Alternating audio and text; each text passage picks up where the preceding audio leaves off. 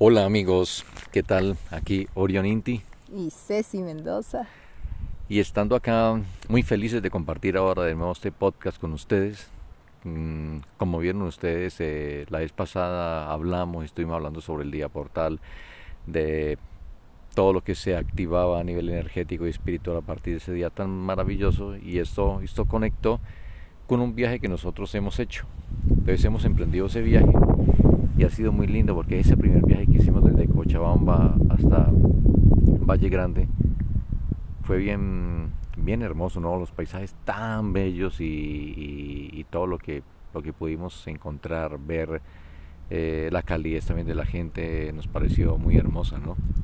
Sí, bueno, y como dices, esto ha sido como interesante, ¿no? Porque era, bueno, ¿qué, ¿y qué hacemos este carnaval? Y todos nos preguntaban, ¿y qué van a hacer en carnaval? Y hasta el último momento no teníamos claro qué íbamos a hacer para carnaval. y dijimos, bueno, vayamos y tomamos carretera y empezamos y lo primero que dijimos, vamos a Valle Grande. Y bueno, empezamos a hacer la ruta, pasando por, para mí es la, la carretera antigua a Santa Cruz, es una de las carreteras que más me gusta por los paisajes que puedes llegar a conocer, a ver, y son realmente paisajes hermosos. Y bueno, pues llegar a Valle Grande ha sido también, como dices, ¿no? Reconocer la calidad de la gente, poder darte cuenta de que es, em, es un lugar, ya hacía más calor y estaba muy, muy interesante porque también ha sido el lugar más loco Loco, sí, la gente en la calle, borracha, tirada, mejor dicho, al otro día. El carnaval más El bullicio más increíble, de cuatro esquinas sonando a todo dar, ¿viste? Era una placita de pueblo con las cuatro esquinas con música a todo dar. Y ahí es como darte cuenta, ¿no? De que estaba en un desborde el festejo y, y reconocer, ¿no? Cómo a veces necesitamos no sé, nos reprimimos tantas cosas de que cuando hay un momento de desborde nos desbordamos, pero sin medida. Y en realidad, eh, bueno, interesante el carnaval porque de alguna forma es un poco catártico, ¿no? Empieza a hacer que la gente saque todo. Y, y Valle Grande ha sido así, ¿no? Ha sido como la, mucha la fiesta, mucho la bulla. Es una, una, una locura de, de, de, querer soltar y, de, liberar y de no sé. Y algo que me gustó mucho a mí de, Valle Grande fue cuando estuvimos allá en la parte, en, allá en la parte de atrás cerca al mercado, que hay una placita y estaban allí todos los copleros tocando a personas de distintas edades, abuelos bien grandes y estaban ahí con sus instrumentos, sus eh, tipo acordeón, ¿no? El acordeón, la bandolina. bandolina y la guitarra, el charango. también había y la verdad que fue bello eso. Estuvimos realmente Eso sí me encantó.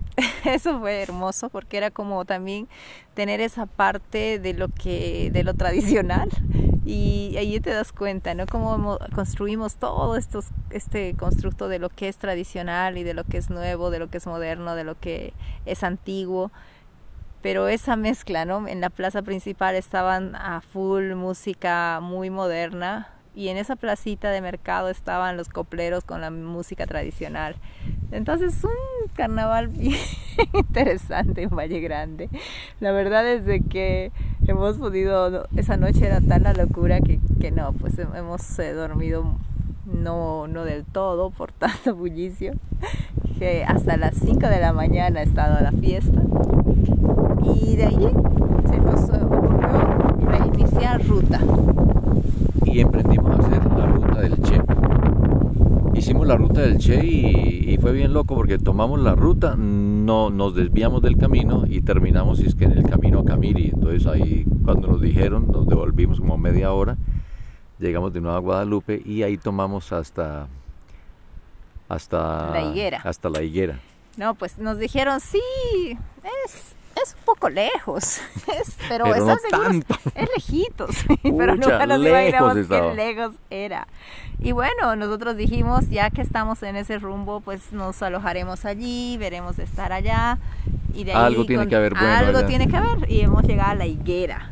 De hecho, qué lugar. Para mí ha sido muy, muy intenso ese lugar. Muy bonito, energéticamente se sintió fuerte, ¿no? y también como lo que compartimos con la señora que hay una señora allí en la higuera que es la que se encarga de, De enseñarle a uno museo. el museo del Che. Entonces, ahí hace como una historia y recopilación. Y, y fue bien loco, ¿no? Porque cuando nos íbamos a ir, la señora nos preguntó que si nosotros habíamos traído algunas frutas. Nosotros, eh, y ella luego nos dijo que era porque allá en la higuera, en ese tipo de relieve, no se da casi frutas. Entonces, tener allá frutas, ¿no? de hecho, es una bendición para los que lo tienen en la mesa. ¿ves? Claro, y fue un lugar intenso porque imagínate, creo que viven cinco personas. Todas las casas están abandonadas. Ah, si bien había muchas opciones de posadas, estaban sin agua, entonces tampoco estaban pudiendo alojar. Así que fue como llegar a un lugar en el que te, te contrastas con toda esa historia y todo, y todo, todo, todo eso que ese ídolo tan grande que es el Che, ¿no? O sea, reconocer, wow, todo lo que ha hecho, pero a la vez darte cuenta, ¿no? Cómo generamos ídolos tan grandes que, que incluso el mismo, el mismo personaje, ¿no? Debe, imagínate lo complejo que debe ser quitarte el personaje de ser el Che. Y bueno, ha sido un momento interesante poder estar ahí como dándonos cuenta de cómo asumimos personajes que luego nos cuesta separarnos de ellos cómo asumimos identidades o incluso características en nuestra forma de ser. Y queremos atarnos a ellas. y nos ¿no? atamos a ellas. Entonces fue bastante liberador estar en la higuera. De hecho, hicimos, estamos yendo con nuestro tambor y ahí haciendo un poco de música también para sanar. Qué También toda la conexión que nosotros tenemos, ¿no? Con toda esa memoria eh, ancestral y con toda esa memoria que de alguna manera está pues en nuestro territorio. Pudimos darnos cuenta de cómo es tan fuerte ese anclaje que se ha hecho con la guerra, porque es todo ese territorio ¿no? del Chaco estaba con el- o bien con la guerrilla de que, que fue lo del Che o bien con la guerra de Chaco, no es asociada a la guerra. Y justo en, en momentos en los que en el mundo esa palabra ha vuelto a tomar fuerza, ese Gregor está despertando y es como un momento también de que nosotros volvamos a, a salir de la ilusión de, de eso, ¿no? Y dejar de alimentarlo. Y creo que ese momento en la higuera ha sido eso, ¿no? Reconocer cómo hemos anclado la palabra guerra, cómo la hemos, hemos dado esa fuerza que, que, claro, crea algo tan grande que nos genera temor, inseguridad, y lo único que hace es separarnos ¿no? de, nuestro, de nuestro verdadero origen, porque nuestro origen es el amor, y cuando pensamos en la guerra, no hay nada amoroso ahí. Bueno, qué grande eso que dices. Y es, y es bien lindo, ¿no? Porque ese trabajo de llegar aquí a este lugar, de, de encender un fuego, de orar para que todo lo que en algún momento fue guerra, fue muerte, fue dolor, pues que en ese momento estuviéramos no solamente sanando esa historia, sino también eh, intencionando, ¿no? intencionando mucho el corazón, intencionando mucho el amor, intencionando el perdón, para que ahora cada vez nos identifiquemos cada vez menos con el ataque, nos identifiquemos cada vez menos con la guerra y de que nos podamos dar cuenta de que podamos habitar desde un lugar distinto, de que la historia también de cada lugar puede también cambiar, tanto así como nosotros también podemos cambiar y reconocer eh, no solamente la inocencia de lo que estamos viviendo, sino también de que nos permitamos transformar por completo cualquier visión del pasado que haya sobre determinado sitio, sobre nosotros mismos, sobre cualquiera, y que nos demos cuenta de que todos, sin excepción, estamos en, esa capacidad y en esa determinación de poder cambiar cualquier historia nuestra si aún así lo deseamos. Tal cual. Bueno, como se darán cuenta, ha sido intensa la higuera. Intenso. todo lo que nos ha sacado. Todo luego, lo que nos sacó la higuera. Luego el, el, viaje a Camiri que nos dejó tentados porque era un viaje por tierra, como de 6 horas, 250 de... kilómetros. Mm, decidimos cargar a full, mejor dicho, la, la, camioneta y hacer el camino. Fue loco porque salimos a las seis y media de la tarde, un camino estrecho, oscuro en muchos trayectos. Nada, sí, no había nadie. Estaba, estaba, fuerte, fuerte y... Bueno, y al final estuvimos manejando y manejando hasta que llegó un momento en el que No, podíamos ya el sueño era más que, que las, que el hecho de seguir y ya nos dábamos cuenta de que faltaba mucho. Y nos quedamos en el puente Y de nos Río quedamos Grande. en el puente Río Grande. Espectacular. Ahí pasamos noche. Nos, no nos dimos cuenta cuántas horas pasamos. Para nosotros pasó como, no sé, una hora, dos horas o tres. Y Ya eran las pasado 5 como de la cinco horas o cuatro. Y, y bueno, despertamos, eh, tuvimos el amanecer allí en el Río Grande, es gigantesco, es una vista preciosa, tiene unos como unos riscos escarpados, wow, bellos, bellos. Y emprendimos el camino y, y terminamos despertando unas vaquitas por allá, unos potreros lejos, no sé en qué parte del mundo. Pero Estábamos no, era impresionante, las vacas dormidas en el camino y nosotros despertándolas para avanzar. O sea, ha sido eh, extra simbólico, ¿no? Para mí ha sido la parte que más me ha gustado de todo el trayecto. Hasta ahora le digo, ha sido mi top, top de parte del trayecto, porque era, era vaquitas durmiendo había que despertarlas, ¿no? Y ellas estaban tan cómodas, todo, que pucha, hasta pena me daba despertar a las vaquitas. Pero luego, como este es un viaje así como los que vamos haciendo, intencionando cada momento, como dicen, un viaje en oración permanente. Y bueno, pues llegó el momento de, de que intencionar, los animales. de bendecirlas e intencionar ese acto que estábamos haciendo de levantarlos para... Y a mí me, me, entró a trabajar un poco el tema con mis hijas, el hecho de, que tengo que reconocer de que también ya es hora de soltar ese papel de, de ser la que tiene que estar o despertándolas o pensando, preocupándome de que necesitan de alguien más. Y también así como decir, wow, firmo nuevamente el acta de la independencia con mis hijas, de que ya no, no ese vínculo de que haya una dependencia, eh, de que yo crea que necesitan algo de mí, porque en realidad ellas no necesitan absolutamente nada. Y fue interesante, fue lindo eh, darnos cuenta ¿no? de que se puede hacer eso. Y además también fue loco porque me acordé de algo y una, una vez en un entrenamiento, un entrenador, un- uno de estos grandes oradores, dijo, no, les voy a invitar a que vean la mirada que puede mostrar eh, las ganas de, tomar la vida, las ganas de ponerte, de, de despertar, las ganas de hacer las cosas, las ganas de vivir. Y decía, vean los ojos de una vaca y vean los ojos de un tigre. Y se van a dar cuenta la diferencia. Es como que solo de verlo tú te das cuenta que una está en tal nivel de confort y de adormilamiento, mientras que el tigre está en tal nivel de atención que no hay forma, está con una mirada pero así tan penetrante y tan profunda. Y ahí te, y digo, wow. Entonces decía, intencionaré también, a medida que voy despertando estas vaquitas, que vaya despertando toda esa parte de mí, ¿no? Que está en comodidad, en confort, que, que está feliz y no quiere moverse de ahí y que más bien vaya despertando y no me quede solamente como las vaquitas durmiendo, sino que me ponga ya en movimiento reconocer y a sacar cualquier pensamiento, ¿no? Que no que me tenga en una zona de confort en la cual no hace falta quedarse si no es necesario, ¿no? Bueno, y entonces, siguiendo el recorrido, al otro día madrugamos, salimos desde, desde el Río Grande y terminamos en un, en un pequeño pueblo, eh, Camba, que se llama Ipitá. Ipitá, que parece como, como si fuera un, un nombre guaraní, ¿no? Sí, sí. como un envía, un hombre envía. Estuvimos en Ipita, allí desayunamos y de ahí emprendimos el- la ruta hasta Camiri.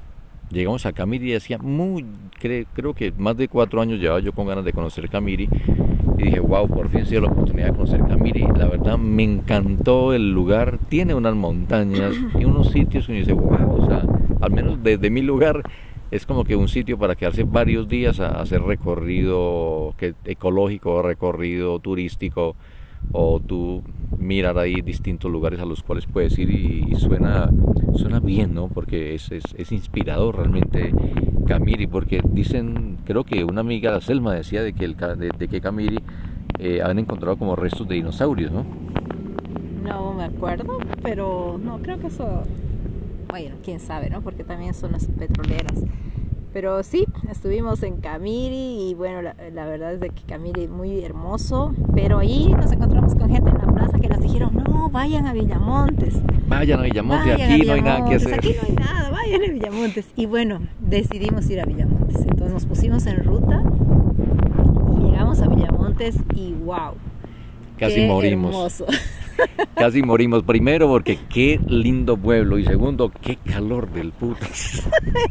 El que hacía allá era brutal. Así, Sí, como sea. que te, te aplastaba el calor. Era, era rudo, pero, pero transitar el, el lugar tan bonito, ¿no? Lindo, lindo. Y tuvimos la oportunidad de estar allí en el mercado, compartir allí con las personas, comernos el famoso pescado eh, De eh, Villamontes. de Villamontes, súper, y, y decidimos pasar noche allí. Y estábamos allí recorriendo, nos dijeron que fuéramos a conocer el Pilcomayo, que es ese río gigantesco, ¿no? Claro, el río Pilcomayo, hermoso. Y hemos estado en la banda del Pilcomayo, hemos visto el atardecer. Y nada, nos hemos puesto a dar una vuelta y un paseíto. Y como siempre, los que nos conocen saben de nuestros paseítos. Hemos salido a pasear Villamontes y hemos terminado en, en Yacuiba. Caminando, eh, perdón, andando en, en medio, en medio de la lluvia, truenos, vía a Yacuiba, estuvo más, estuvo más suave la ida, estuvo más suave la ida y Para llegamos dar a Yacuiba, entre Villazón y Yacuiba hay dos horas de distancia. no sé cuántas horas de, de distancia, pero llegar a Yacuiba fue muy hermoso porque nos recibió en medio, en medio de toda esa cantidad de rayos y centellas, espectacular. Mm, Llegamos a algún lugar, fuimos allá a festejar, eh, estábamos comiendo, celebrando con un vino y empezó a caer un, un torrencial, pero un torrencial increíble. llovió, Nos llovió intensamente Recuerdo, nos hizo recuerdo a la vez que estábamos en Sucre el año y- pasado. Y, el año, y llovió tanto que al mercado y no sé qué. Y ahora nos damos cuenta de que estaba lloviendo igual en Villazón, pero claro, En, en- en, en Yacuiba, perdón. Yacuiba. En Yacuiba. Y entonces fue loquísimo. Y no, estuvimos ahí ah, un rato, dimos una vueltita a Yacuiba y a retornar a Villamontes para descansar e iniciar. Pero retornar a, Villa, retornar a Villamontes fue todo un reto porque estaba, era de noche, eran las 10 de la noche o pasadas las 10 de la noche, como casi 10 y media. Y emprendimos eh, la vuelta y estaba lloviendo tan, pero tan fuerte de que tal vez lo mejor hubiera sido haber, haber esperado a que hubiera pasado el aguacero para haber seguido. Pero como estamos en un hotel, no, yo no, no sabíamos hasta qué horas supuestamente nos recibían. Yo, yo seguía, yo seguía manejando, pero era impresionante porque cuando llegamos a, a los charcos de agua, era tan fuerte los charcos que levantaban de que uno no podía ni ver la carretera, ¿ves? y tronaba y tronaba hasta que por fin pudimos de nuevo reto- eh, pasar el, el río Pilcomayo para llegar de nuevo a Villamontes. Sí, al final es darnos cuenta, ¿no? Como en- hay situaciones en las cuales se pone a prueba tu calma. Y en muchos momentos es así, ¿no? Es como que también uno entra en, en confrontar con los miedos, ¿no? Porque al final de cuentas es un poco eso. Obviamente, más allá de, de la precaución, que eso siempre está por demás reconocerlo, pero saliendo de eso, ¿no? De- del hecho de que a veces toca un poco observar tu miedo, porque en la realidad no está sucediendo nada.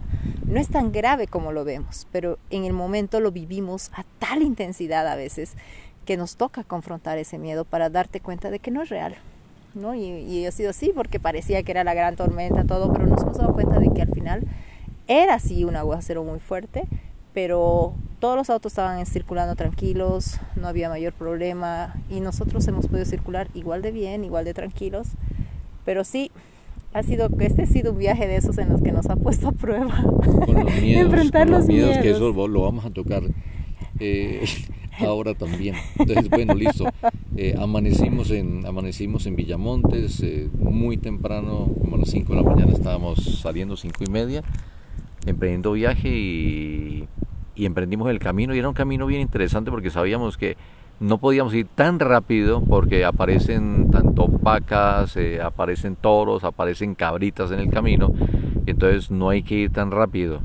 Así que fue bien lindo volver a recorrerlo porque tiene un paisaje tan increíble, pero como tú decías Ceci, hay algo que yo he aprendido mucho en este viaje y es a, a trascender también los miedos, a, a, no sé, a ir un poco más atento también a la hora, mejor dicho, de, de, de conducir, de, de, no generar ningún tipo de estrés ante cualquier tipo de situación de que se pueda llegar a dar. Así que emprendimos el, emprendimos el viaje y volvimos a Camiri, ¿no? en Camiri sí. desayunamos, ¿no? Desayunamos y de ahí ya, de, porque no habíamos conocido el mercado de Camiri, entonces fuimos, conocimos, hicimos el checklist en el mercado y de ahí seguimos rumbo a Santa Cruz. A Santa Cruz fue un viaje bastante rápido, un viaje lindo, obviamente las llanuras son hermosas y ha sido así como también un viaje tranquilo estábamos muy descansados y para ese momento yo ya me había puesto ya al volante, así que estaba como muy tranquila también manejando. Está, ha sido muy hermoso ese, ese, ese, recorrido. Después ya en Santa Cruz, bueno, en Santa Cruz que llegamos para la hora del almuerzo. No sabíamos por dónde era la ruta para llegar a, al, para al, al viejo camino a Cochabamba. Cochabamba. Íbamos, pues, íbamos eh, bien en, en, en, la avenida que era, pero íbamos en sentido contrario. Casi no podemos hacer la U y hicimos la U. Y tomamos, tomamos camino eh, de regreso a Cocha y bajamos a, a, almorzar y nos pasó algo bien singular porque paramos la camioneta, bajamos a almorzar, habían unos cinco chicos un poco extraños, ¿no? Eh, allí en una esquina y empezaron a saludarnos, a decirnos cosas y nosotros seguimos a almorzar los saludamos. Los saludamos y, y, nosotros lo que no sabíamos era que, se nos, que a mí se me había caído algo de mi mochilo y yo no me he dado cuenta. Algo se cayó y nosotros fuimos, almorzamos, hablamos. Cuando luego vinieron dos de ellos diciendo que ve, este mochilo se le cayó, le dimos un dinero. Luego se fueron, luego volvieron a, a venir porque allí había una pipa de tabaco que yo uso y también dijeron de que así, ah, que está esta pipa, si nos das algo más, le dimos eh, algo de dinero. Bien, pero fue súper loco. Pero fue súper loco porque siempre eh, dijimos, pero a qué hora se nos cayó, ¿no? No, más y como que, que eso, nos ¿no? puso la fue, duda que tal vez hubieran entrado al carro. Fue algo, algo sí, fue, nos abrió a, a, tanto que estamos practicando, ¿no? El, el, el tema de, de la, inocencia, la, inocencia, la santidad, y de pronto, lo, como dicen, ¿no? los testigos de Leo, que son la forma en la que percibes a través de la mirada, los ojos del cuerpo y demás, nosotros hemos visto y obviamente nos hemos puesto en esa posición así de, de susceptibilidad un poco y fue loquísimo porque claro, el bolsito que había caído tenía la pipa de tabaco más mi licencia de conducir. Entonces estaba... Y era grave, la licencia estaba ahí adentro. O sea, ¿qué hubiéramos hecho? Y cuando los chicos se las devuelven y todo ahí, yo digo, wow, qué salvada, ¿no? Porque eso fue genial pero sí nos pudimos dar cuenta de que este, aún a veces es como que poner en práctica las lecciones es realmente, es, es de todos los días, ¿no? El, el, todas estas cosas que, que, nosotros decimos y vamos practicando eh, en el curso de milagros, es de, para ponerlas en práctica todos los días. A veces va a ser más fácil y otras veces no tanto, porque a veces no, ni te das cuenta y has creído en el ataque o ya estás viendo como eh, no santo a tu hermano y cosas normales, porque somos humanos y va a pasar. Pero también ha sido lindo darnos cuenta y subirnos, dar las gracias, porque al final nada se perdió. Nada pasó y todo estaba, todo estaba súper bien. Entonces emprendimos el camino eh, hacia Samaipata, ¿no? Emprendimos el camino hacia Samaipata, muy hermoso el camino, demasiado congestionado, wow, no sé cuántas cuántas personas venían a Santa Cruz. que volvían a Santa Cruz Era, era, había parte de 10 carros juntos, 10, 15 carros juntos, era muchísimo eso. sí, Entonces es- transitamos el camino, transitamos el camino hasta que eh, nuestra, nuestra parada la hicimos en Mairana, ¿no? Sí, y- pero antes de entrar a Mairana, parte de ver, ¿no? Cuánta gente, es como la locura, ¿no? De tenemos estos días y bueno, pues disfrutemos, hagamos todo y luego volver. Y, la pregunta es, ¿a qué rutina volverán? ¿A qué rutina volvemos?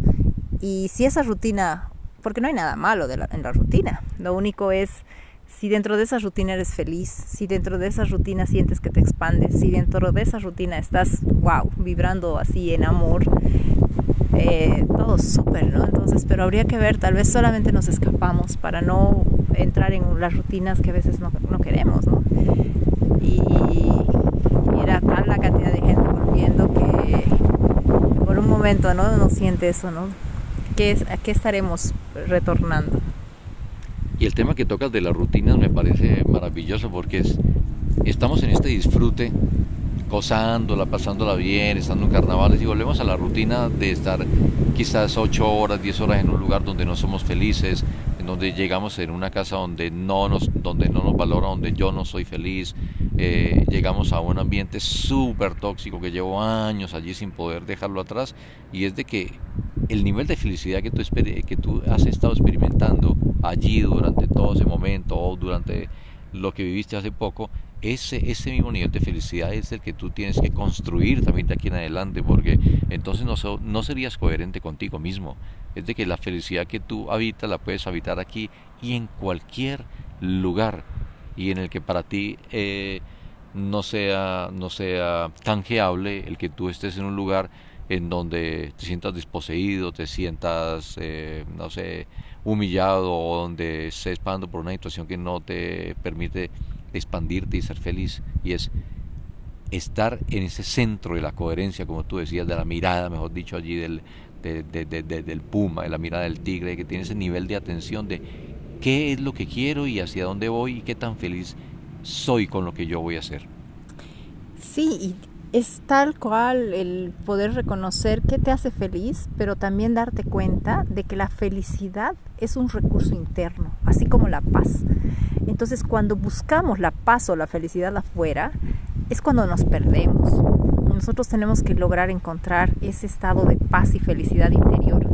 Y no, eso no es, es una promesa muy grande, la de encontrar la paz y la felicidad. No es algo que se te va a dar por arte de magia eso requiere el, hacer una práctica diaria, ¿no? Y hacer una rutina, si quieres llamarlo rutina, diaria que te conecte con la espiritualidad. Nosotros a pesar de estar de vacaciones, a pesar de estar en el carnaval, a pesar de eso, más, ni siquiera a pesar, a alegría de todo eso, nosotros mantenemos nuestra rutina de escuchar nuestras lecciones, de escuchar los audios de Gabriel, de estar pendiente de, hacer la lectura del libro. O sea, estamos conectadísimos con la práctica y llevando todo lo que hacemos en nuestras rutinas de momentos de, de lectura y estudio, llevarlos a la práctica en nuestro día a día. No importa en el lugar en el que estemos, porque no hay un lugar especial para practicar, ni hay un momento perfecto. Es todo el tiempo. Y de eso se trata, creo, ser un estudiante aplicado el estar en la permanente lectura y estudio, pero a la vez también estar en la permanente práctica. Eso es maravilloso. Entonces, continuando con la práctica, llegamos a Mairana. En Mairana, una vez que encontramos un lugar donde pasar noche para ya descansar, eh, nos dicen que hay un camino que conecta con Yungas y nos animamos a recorrer parte del camino y era escalando tan empinado, tan empinado estaba el camino que era impresionante y hubo un momento en que recorríamos y recorríamos, tal vez no sé, pasaron 20 minutos, media hora, eh, y ya pensamos en dónde retornar, porque no había mucho donde retornar, ya, ya, era casi de noche, no había mucho donde retornar y el camino no era tan ancho para uno, en una, en una pick-up eh, poder hacer una U. Y hubo un momento en que dije, no, vamos a hacerlo aquí. Y, cuando traté de, de, de, de girar la, la pick-up, llegó un momento en que la cuneta era tan profunda de que fue inevitable que la, de que la camioneta no se fuera ya a la cuneta y luego tocaba salir de la cuneta, eh, tener cuidado de no irse en el precipicio que estaba ya al otro lado y rechinó la camioneta.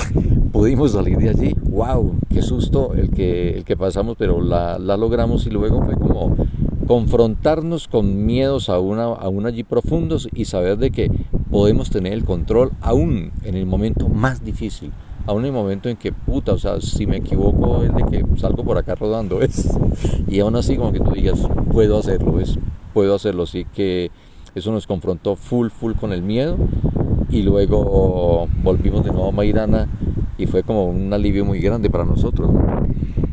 Y también fue interesante porque he estado practicando, haciendo muchas de las prácticas de psicoterapia y las famosas píldoras, ¿no? Que alguna vez eh, llegaron y que era el, repetir algo que te haga entrar en, como en sostener lo que ya habías soltado, ¿no? Porque eso de que, ay, voy a entregar a la expiación y voy a soltar al Espíritu Santo y todo, también termina siendo una trampa si no sabes usarlo, ¿no? Eh, tienes que realmente tener como cierta conexión y eh, no es algo de especialismos, ¿no? sino más es algo de práctica. Entonces, al haber tenido, al tener la práctica, puedes reconocer cuando estás haciendo una entrega, que es entregar tu mente al vacío y dejar de pensar en absolutamente nada y permitir que así se liberen todos los pensamientos y así se libera el pasado y se libera todo.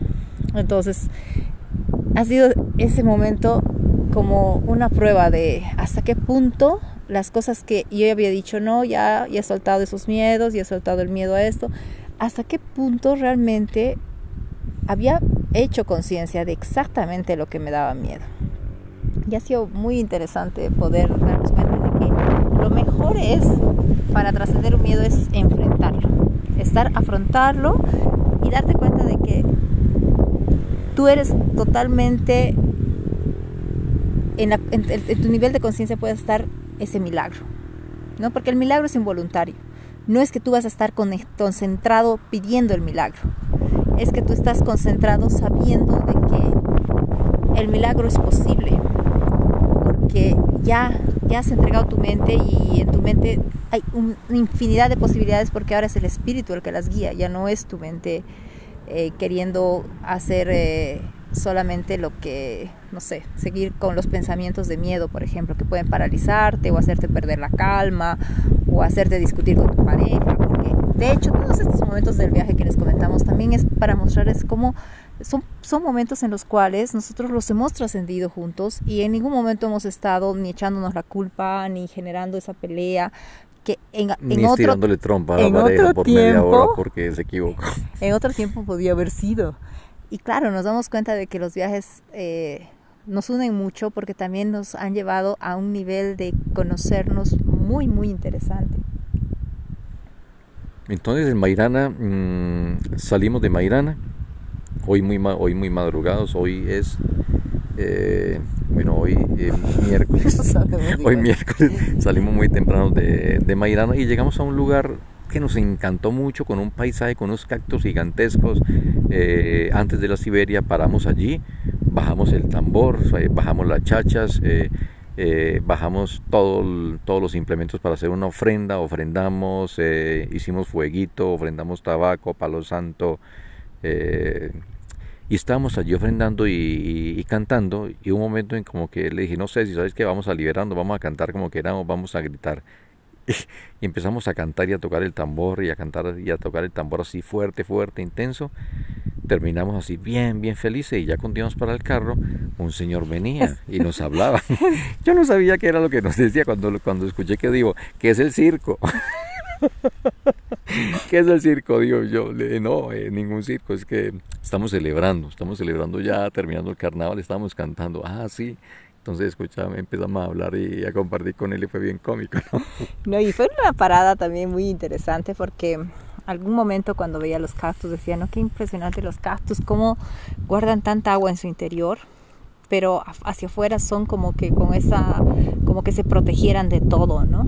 Y así es, e- ese es el tema, ¿no? Con las emociones, las emociones es, es esa agua, ¿no? Que retenemos, que no las liberamos y Y- como una, como una tortuga ninja de cactus porque todo el tiempo estamos guardándonos todo lo que estamos sintiendo y eso no nos permite florecer, ¿ves? Así es, y de hecho para mí hacer esa liberación emocional me di cuenta que no fue así tan fácil y que empecé y ya. No, no podía sacar un grito, no podía sacar la voz, era como que estaba ahí, pero me empezó a costar. Y cuando empezó el tambor tan hermoso que, que es así como que te abre el corazón, entrar en ese momento de hacer ese canto del corazón y que salga todo eso que está ahí.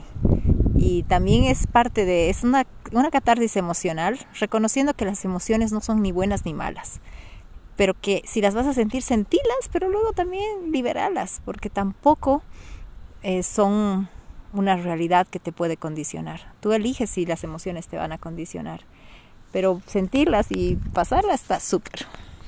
Sí, así que llega un momento en que es tan importante poder sacar lo que tenemos dentro y de que no nos reprimamos de hacerlo a través de, un baile, de hacerlo a través del canto, de hacerlo a través de, no sé, pintar, dibujar algo, pero que nos permitamos expresar lo que estemos sintiendo allí. Eso es trascendental realmente para todos y, y nos da una liberación increíble. Así que bueno, ya luego de este lugar que les decimos, seguimos el viaje y terminamos en este lugar donde estamos ahora, que estamos entrando a la Siberia. Entonces entrar a la Siberia es como que pasa algo, hay mucha gente que a los lugares muy fríos, a los lugares donde hay mucho, muchas nubes o, o donde pasa uno y es tanta la neblina que no sabe qué hacer, no les gusta, pero a nosotros nos encanta. nos encanta, entonces llegamos acá al lugar y dijimos, bueno, vamos a ponernos las camperas, vamos a hacer una meditación. Y acá pues nació hacer este podcast también para ustedes y es como que tanto nos gusta este lugar y si nos gusta, ¿por qué no nos vamos a detener a disfrutarlo ahora? Si tanto que queremos eh, compartir en algún sitio es hacerlo ya porque no existe el mañana. Solo en este instante tú puedes hacer todo lo que tú quieras. Entonces nos decidimos hacer esta meditación, nos decidimos eh, grabar ahora este, este podcast y, y agradecer tanto, tanto, tanto todo lo que hemos recibido y todos los nutridos que nos venimos de compartir con tantos hermanos bellos así alrededor de todo el camino, bien, bien bello y ese es como para uno abrazar a la, la Pacha con, con todo el amor por, por todo lo que nos brinda en cada momento, porque a veces creemos de que para, para recibir algo tenemos que esperar a, otro momento, a otro momento, o que tú crees que tienes algo para sanar y que vas a hacerlo en otro momento. Y es como decidirnos aquí ahora, eh, no solamente trascender nuestro miedo, sino eh, estar todo el tiempo de frente a, la felicidad y de frente a esa la vida que nosotros nos merecemos aquí ahora, como hijos de Dios. Así es, así que la meditación para compartirla con ustedes es el poder simplemente siéntense, respiren y permítanse sentir cómo el aire recorre no solamente las fosas nasales, sus pulmones, su cuerpo. Sientan la temperatura del ambiente, sientan su piel de adentro hacia afuera y de afuera hacia adentro. ¿Qué tal es eso? A ver, experimentar sentir la piel desde adentro. Vayan a su mundo interior, a esa parte tan profunda de su ser. Y desde ese lugar, sientan. Y dense cuenta de que podemos ser el observador. Así que les invitamos a que se den un momento para ser los observadores. Nosotros aquí también estaremos haciendo lo mismo. Un abrazo enorme y hasta el próximo podcast. Chao.